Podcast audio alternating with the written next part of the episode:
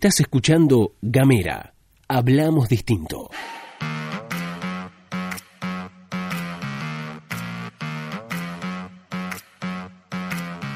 Hola, ¿qué tal? ¿Cómo te va? Bienvenido, bienvenida, bienvenida una vez más al resumen de Gamera en esta oportunidad de viernes. Mi nombre es Luz Escarpati y como es habitual me acompaña Gastón Lodos. Hola Luz, hola a todos, todas, todos quienes están escuchando. ¿Cómo estás? ¿Cómo te va? Qué lindo que es reencontrarnos. Hoy viernes hacemos la pastilla porque, bueno, quienes nos siguen habitualmente saben que los viernes sacamos el videito, pero estamos repensándolo. Vamos a hacer algunas cosas nuevas. Vamos a hacer un resumen audiovisual recargado, reforzado. Mientras tanto, esta es la pastilla de Gamera.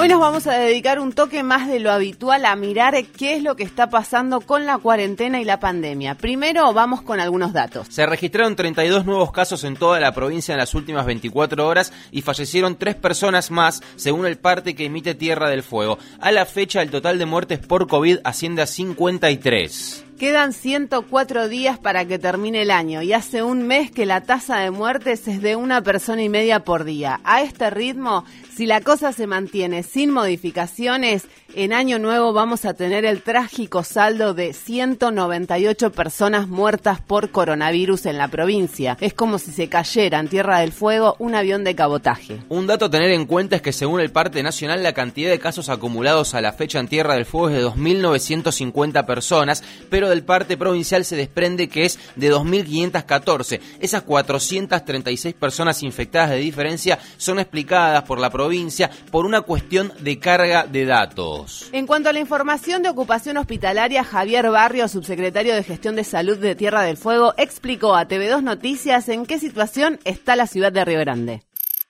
Tenemos una, una ocupación casi un poquito más del 50%, en el cual el giro cama también de los pacientes es bastante dinámico, así como ingresan, se van de alta, los pacientes que están en terapia de, intensiva eh, son los que por ahí requieren más tiempo, los más graves, pero por suerte eh, estamos teniendo muy buena respuesta y del personal sanitario en cuanto a también el, tema del descanso de los profesionales y en cuanto a, las medidas, los seguimientos en los domicilios es la mayor cantidad de los pacientes que tenemos, casi de los 600 casos activos que tenemos en la provincia, eh, más del 95% están haciendo sus eh, tratamientos en el domicilio. El 13 de septiembre el gobierno provincial anunció nuevas medidas de flexibilización para la cuarentena en toda la provincia. Esto fue domingo, 13 de septiembre. Se habilitaron nuevas actividades, se ampliaron horarios de comercio, se dejaron sin efecto las restricciones de distanciamiento sobre las actividades deportivas al aire libre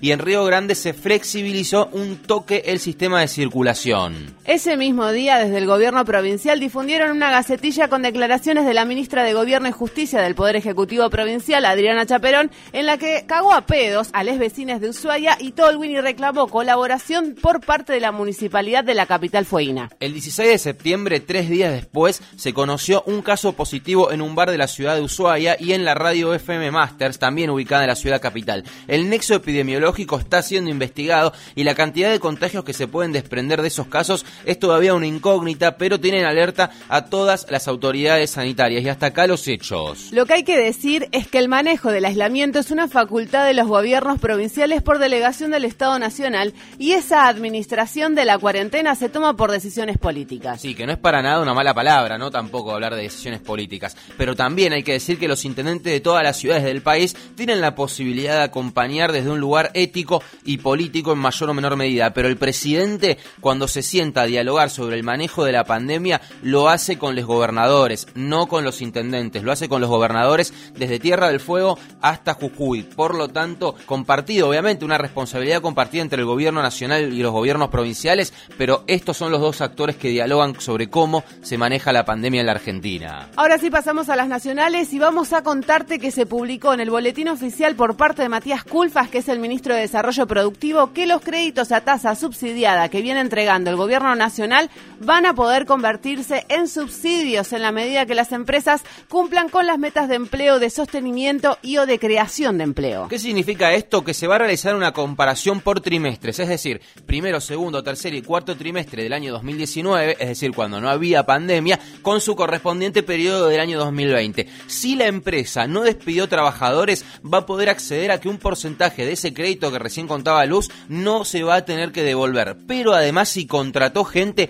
el porcentaje sube muchísimo más. Otra cosa interesante que plantea la resolución es que para poder aplicar a esto califica como trabajadores solo a quienes tengan una remuneración bruta igual o superior al salario mínimo vital y móvil. Por lo tanto, quien esté medio, las empresas que estén medio flojitas de papeles con sus trabajadores no van a poder acceder a este beneficio. Vamos con otra, con la última. El gobierno aprobó este jueves la reglamentación del programa de protección al personal de salud ante la pandemia de coronavirus. Esto, el programa está enmarcado con la finalidad de proteger la vida y la salud de los trabajadores y voluntarios, y esto es un textual que, cumple, que cumplan con actividades y servicios esenciales durante la emergencia sanitaria causada por la pandemia de coronavirus. Esta ley se aprobó en el Congreso Nacional en mayo, ya hablamos de esto, que tuvo un amplio, amplio consenso en todos los bloques políticos. Se le llama Ley Silvio porque está bautizada en homenaje al primer enfermero que murió por coronavirus en el país. La ley crea el programa para prevenir el contagio entre los planteles que desempeñan funciones en salud de gestión pública o privada y entre los trabajadores,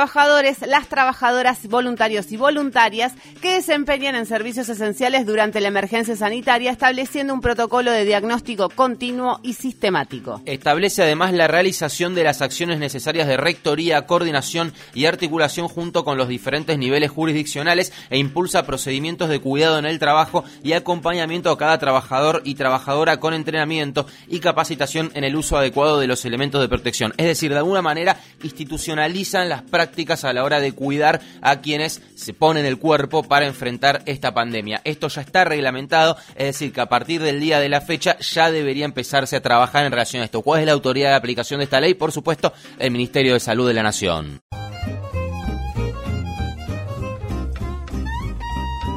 Bueno, hasta acá llegamos, esto ha sido todo por hoy. Antes de irnos, queremos contarte que Gamera es un medio que se financia fundamentalmente con el aporte que realizan las personas que lo escuchan, que lo ven y que lo leen. Si te gusta lo que hacemos, si te gusta lo que decimos, cómo lo decimos, si te gusta el trabajo que hacemos, es muy importante para nosotros que nos des una mano en esta construcción de información colectiva. Esto es Gamera, podés ir a www.gamera.com.ar, arriba de todo vas a encontrar un banner que dice suscríbete, ayúdanos a crecer, hablemos distinto y ahí podés realizar una aporte voluntario mensual, de lo que vos quieras, cualquier aporte por más mínimo que sea, para nosotros es un montón. Para nosotros es importante poder construir comunicación con vos y para eso necesitamos de tu ayuda. Y de paso, ya que estamos, aprovechamos para agradecer a todos, a todas, a todos los que mes a mes hacen un aporte a Gamera para ayudarnos a crecer. Ahora sí, nos vamos, nos despedimos. ¿Escuchaste todo esto acá, en Gamera?